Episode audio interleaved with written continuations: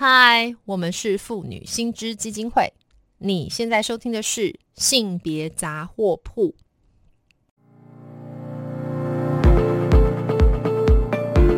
从新闻看性别，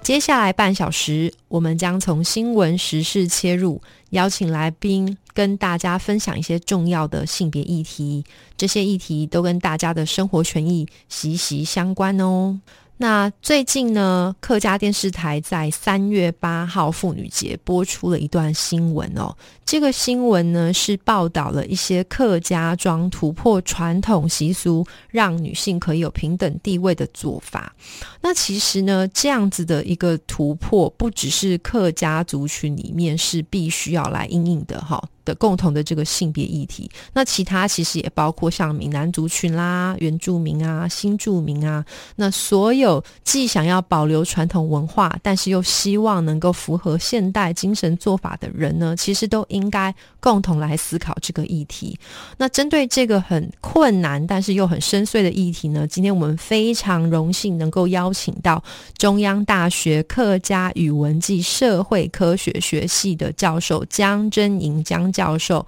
来到现场，那也跟听众顺便介绍一下我们的江正英教授呢。他同时也是我们妇女新知基金会的现任董事长。Hello，阿董，你在线上吗？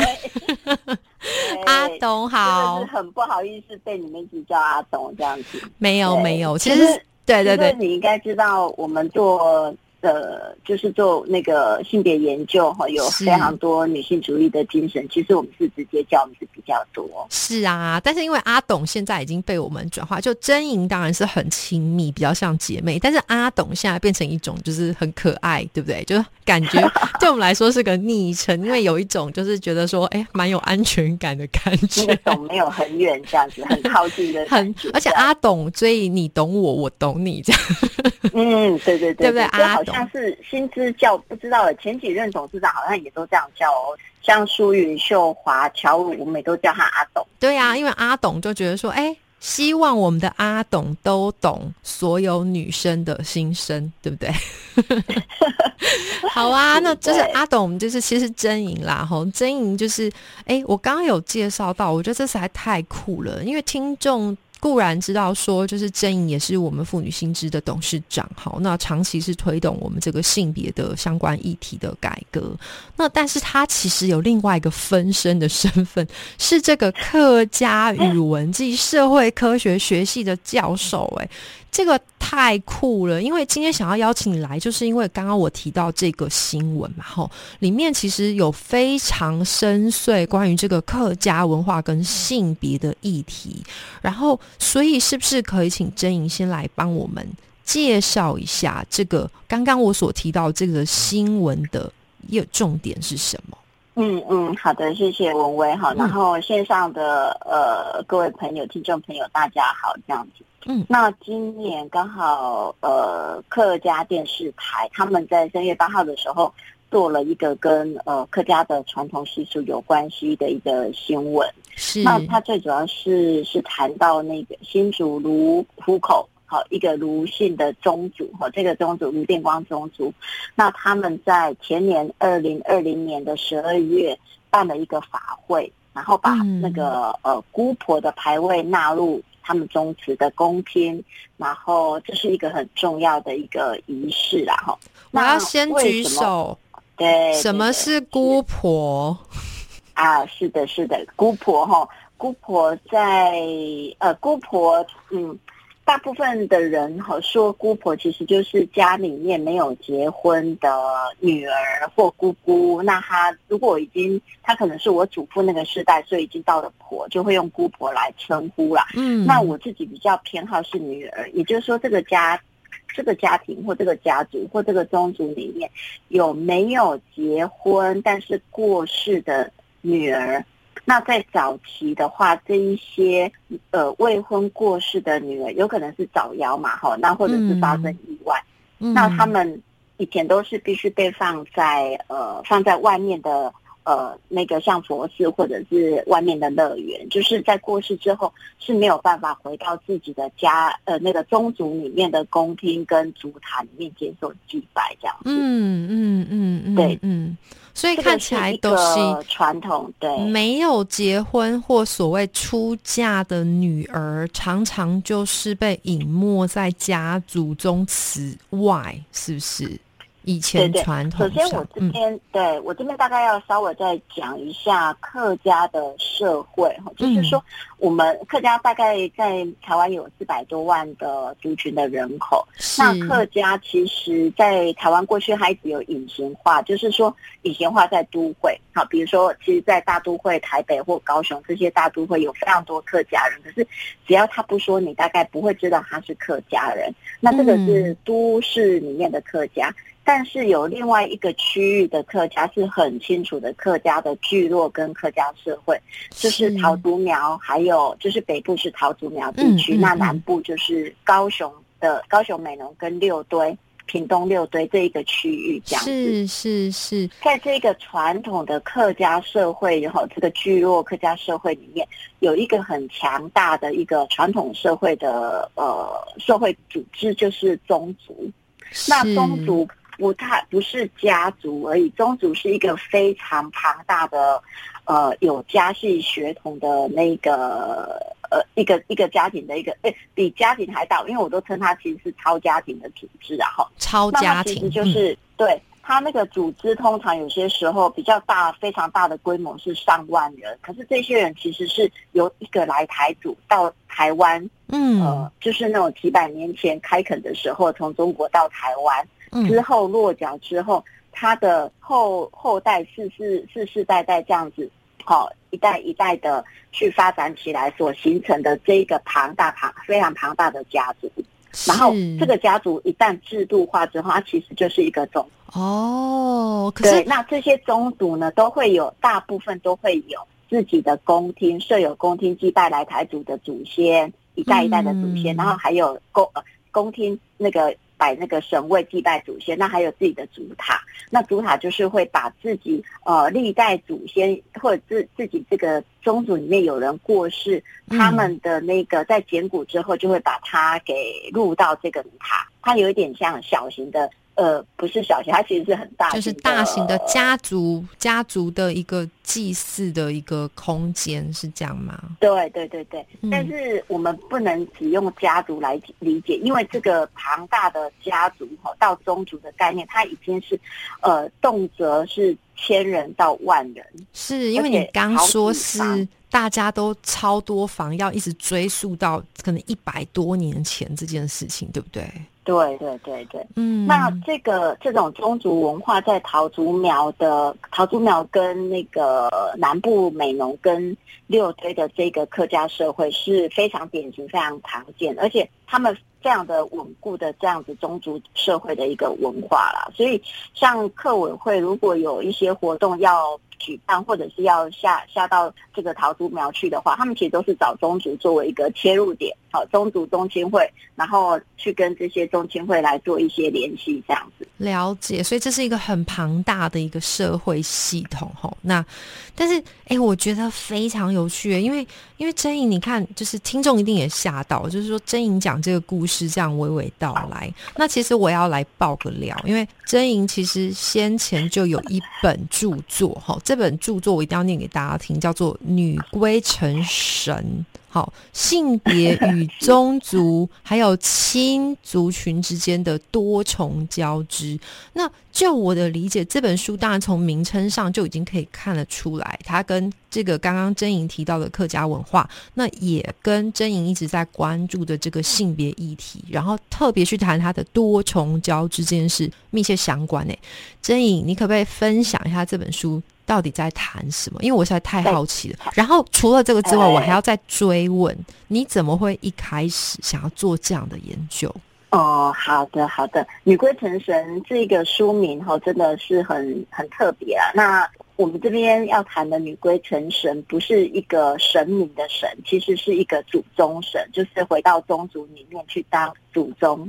嗯，对，嗯，那因为我刚刚解释说，女儿未婚的女儿或离婚的女儿其实是没有办法，他们在过世之后没有办法回到宗族嘛，因为宗族事实上只给男性世代作为一个传承哈。是那如果你是这个宗族的儿子，你就会在过世之后，你其实就可以放到这个你的牌位跟你的那个骨灰瓮都可以回到宗族里面来呃安置嘛，哈。嗯，那这个儿子哈，这个男丁的太太也可以，因为他是算配偶，所以他他也会被放在这里面。但是女儿是被视为是嫁出去的，对，所以未婚的、离婚的都不会回到这里来。那已婚的女儿呢？对宗族来讲，已婚的女儿就会算到老公那边去了，所以他们蛮遵守的，叫做已婚女儿其实是嫁出去就要算到老那个婚嫁的那个那那边的宗族去，嗯不能回到这里来。对对好对对，对，所以我当初写女归成神，这里的神其实就是回到自己的宗族里面来当祖宗，来当来成为祖宗的一环，这样。嗯那很很幸运的就是说，其实，在桃竹鸟这些，还有六队这边也有，就是有一些重组其实已经在过去的二十年有开始做，比如说像呃虎口虎口的张六合，他们是在呃二十年前就开始做，但是其实还是内部有很大的阻力，其实中党都是大部分反对，那慢慢说服、开会讨论才逐渐接受。可是普遍来说，还没有很多的宗族都做这件事情，因为这件事情要做很不容易，因为你必须要开宗族大会，宗族有些宗族已经组织化哈，像他的组织化都是已经像有一个协会啊，或者是中心会，那要开会说服大家同意，就是原本没有在家里面没有放在这个宗族里面的那个未婚女人或离婚的女人可以回来。那这个其实是要非常多的讨论了，所以当时候就是呃，一方面是我自己研究，因为我在中央大学客家学院有这个研究场域的机会了哈。是那就让我接触到桃竹苗这个地区的客家宗族非常多的这种文化。那嗯其实我在碰到这个文化之后，之前我有呃之后好之后，我就回想起了我的大学的好朋友，嗯嗯我的大学的一位好朋友，他是金门人。那这位好朋友呢，他刚好是金门很大的宗族，嗯，对嗯嗯，那嗯他曾经，我这个好朋友他非常的热情啊，他每一年都会邀请我们这几个好朋友到他的那个金门去去玩，这样。他是女性对不对？对，她是个女性，嗯，那我们就会看住到她那个百年的中百年的家族的那个好几进的传统的老房子这样。嗯嗯，那她也会跟我讲说啊，她的家族、她的宗族怎么样怎么样怎么样。哎嗯然后我才看了桃园这个案例之后，我突然去惊觉到啊，原来我这个好朋友的金门。那个嗯金门作为一个战地，它不是只有战地文化，它其实也是宗族文化所在地。是是是，对，所以我嗯同时去看到闽南的这个宗族的文化保存最好的地方，就是在金门。那嗯，台湾也有，但比较少了。对对那对，那个客家族群这里哈，就是桃竹苗跟六堆这边就保存的很好。那也嗯就是这样的因缘机会，哎，我就觉得嗯，我好像可以来研究宗族女性的一个议题这样子。了解，我刚刚才在跟郑颖开玩笑，奇怪，我每天看到的东西，我都没有想到要写成书哈，但是郑颖就 写出来了。但是，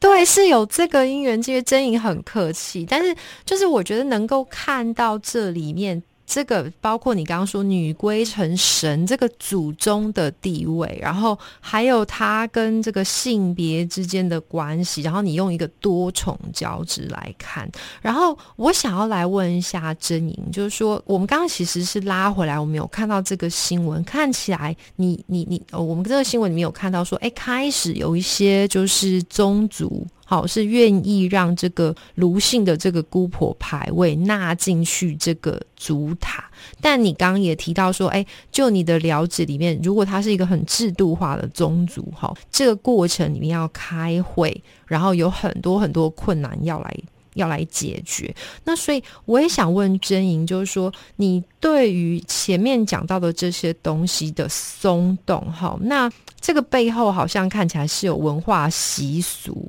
跟这个性别平等意涵、创新做法之间的权衡。你你可不可以跟听众分享一下，从你的研究哈，那就是说。他会遭遇哪些困境？还有，我想也要很正面问说，他很正面这个社会意涵，还有女性地位转变这些东西，是不是都可以从这次这个新闻里面看到呢？嗯，是的，是的。其实，呃，宗族的文化，这种中间文化一直被客家族群作为是。呃，客家的很重要的文化的代表，嗯，那你要知道说，只要是文化代表，那文化的一个象征性的话，如果要做任何制度的改变，它其实就要涉及很多的说服、讨论跟接受，哈。那这其实就要回到说，为什么宗族他们就是不准未婚女儿跟那个离婚的女儿回到宗族来拜祭？因为，嗯，这个宗法的精神，他们算是非常的，嗯。遵守好，遵守这个推崇这样子的一个呃逻辑的价值，就是他们因为这个家系的传承，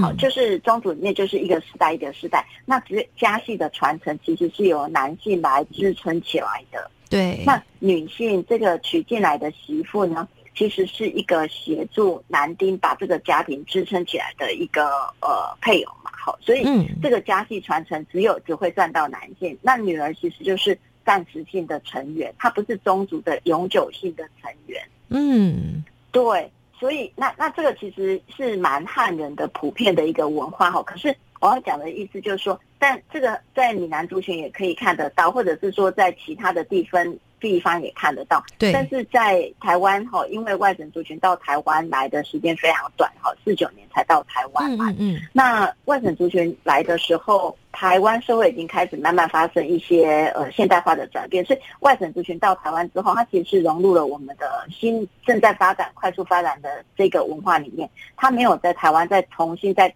形成一个新的宗族。那客家这边所形成的宗族就已经是很厚实的一两百年的那个遗垦的历史了，是。所以对于客家宗族来讲，要让女儿回家这件事情是非常非常困难。那比如说，我们就可以告诉他说：“哎，要有性平的精神啊，性别的精神，为什么不行？女儿为什么不能？”对啊。可是这，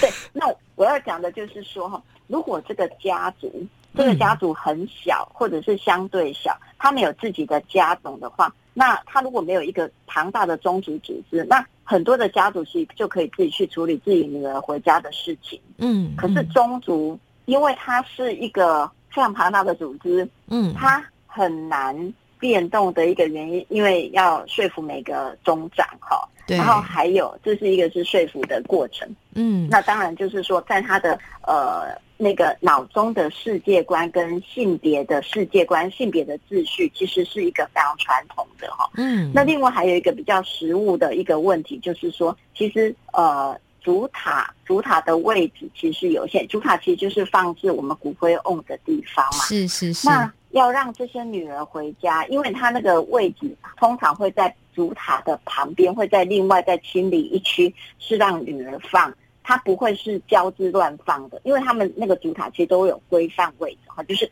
一个男丁，然后配一个媳妇啊，一个男丁配一个，所以 所以所以对对，就是安排好的这样子哈，然后大家有位接，对不对？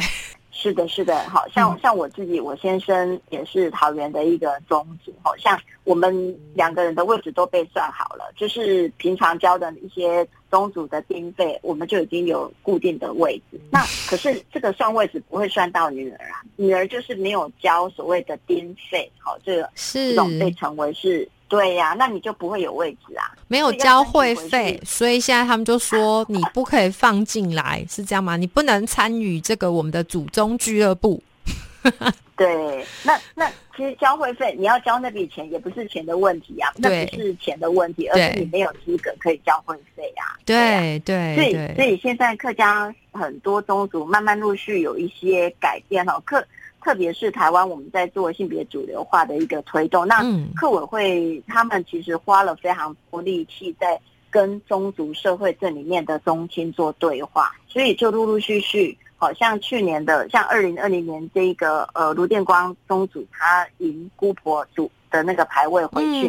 客委会的主委哈那个杨长正主委，他其实是亲自到场的。亲自你要知道，客委会主委亲自到场参加一个宗族的迎姑婆的牌位仪式，嗯这都是客委会非常的重视这一件这个东呃，就是客家的一个性别文化的一个改变。那嗯我后来也知道说，像这样子的一个正向推动的力量，像虎口社会跟那个杨梅、富邦那个那这些区域的宗族都有在讨论说，哎，或许他们可以来做更进一步的事情，这样子嗯让更多的宗族愿意把女儿呃带回家。我觉得听的我刚刚听的是非常感动哈，就是说至少在这个宗族的祭祀这件事情，然后你刚刚又提到这个客家客委会哈，就是很不遗余力，或者说很多人在共同推动。可是我其实可能接下来的问题有一点点尖锐哈，但是就是也想要问一下阿董，就是我们真莹，就你觉得这这个真的非常好，就是说我我刚刚真的是感觉非常感动，因为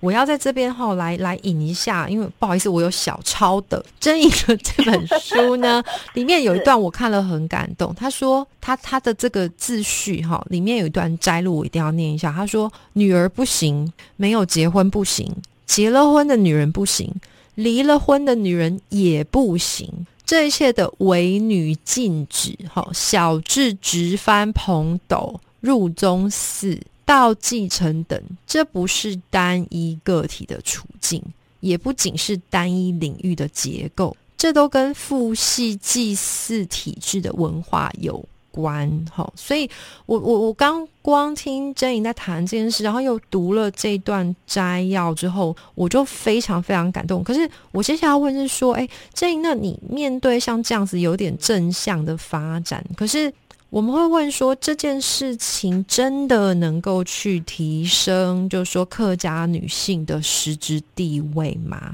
那你觉得说，如果我们想要去建构这个客家族群，哈，建立一个比较性别平等的观念，这这是一个起步吗？那后面的话，你会怎么去看待这件事？对，哎，那个工作群主的赖一直掉，不好意思，有我们的工作好多，对那那个赖就一直掉，对我有收到，然后我就紧张了一下。对对对，因为我们都有工作群组，不好意思，不会哎不会，我对我的问题刚刚那个真引报有没有听清楚？反正我要问，就是说，这个这个这个是好事，但是下一步呢在哪里？对，下一步还是有非常多可以做啊。嗯比如说，像你有没有注意到，我这边讲女人不行，没有结婚不行，结了婚的女人不行，离了婚的女人不行。反正女的就不行。对，但现在宗主开始接受未婚女性跟离婚女性啊，对不对？对，那我现在要问的是说，那已婚的女性可不可以？你知道这有一个很大的不一样，已婚女性哦对就，是所谓的对已婚女性，就是这个女人。其实我很不喜欢说嫁娶，我比较喜欢说结婚。可是我们现在要讨论的是一个比较传统的概念，就用嫁娶来讲这件事。好，对他们认为已婚的女儿其实是嫁出去了，那你、嗯你再怎么样，你都不可能回到我们宗族来安置，因为你没有离婚，你也没有婚姻不幸。可是如果已有一个已婚的女儿，她想要跟自己的爸爸妈妈在一起，那她也没有离婚，她也没有家庭不幸福，她也没有跟先生怎么样，嗯她只是想要回到她爸爸妈妈的身边，对有没有可能？哦，就是我可不可以不要活着在你们家，我死了还要跟你们在一起？我想回去跟我爸妈在一起，我可不可以自己决定？是不是？对，那个自己决定哈，就是不见得是说我的婚姻家庭不 OK，这边也很 OK，、可是我始终有一个跟我父母亲的情感，那个情感非常的原生，非常的深刻。那我想回到我自己的原生的家族，那个宗家族所归属的那个宗族去，可不可以？你说，其实宗族它还是有非常多可以进步的空间可以谈的。嗯，那这个嗯进步，其实从未婚的到离婚的这个，就已经是一个一个很大的进步。那下一步有已婚的女儿的问题的 issue 可以做，那还有在下一步，我一定记得我们才两年前的婚姻平权刚过，是是，就是这个对七四八，然后我们的同婚，对不对？是的，你想想看哦，一个宗族，这个宗族的主塔跟牌位，它只会祭祀同血缘跟同姓氏的男性。嗯，嗯他不会嗯接受没有血缘，然后不同姓氏的男性放在这里的。对，在这个主塔里面的所有的男性彼此都是有血缘关系的。是那在这个主塔里面的女性全部都是没有血缘关系的媳妇，所以如果同婚，我们宗族里面有一个那个男性的同婚，好，或者是女性的女性的那个同婚，那他们将来要进到宗族跟主塔里面，公亲这边这边。也是有很大的一个推动的一个空间，是，所以看起来是有很多可以做。不过真颖，我们时间不够了，所以就是希望下一次还可以再邀请来，我们可以谈更多更多，就是可以往下继续去从这个传统文化跟性别平等当中的交织，还有继续推动的事情，好不好？好啊，我们可以再多聊一点。当然，时间好短哦，对啊，都聊不到，真的。我下次要讲一些小故事。真的，真的，我下次一定要再邀请你来。那今天就先谢谢真莹哦。好的，谢谢文威，谢谢线上的朋友，谢谢。好，谢谢，拜拜喽，拜拜，拜拜。如果听众对于这些性别议题有兴趣的话，可以到我们妇女心知基金会的脸书粉专按赞追踪。或是发了我们的 IG 网站，也可以捐款支持妇女新知，继续争取性别权益哦。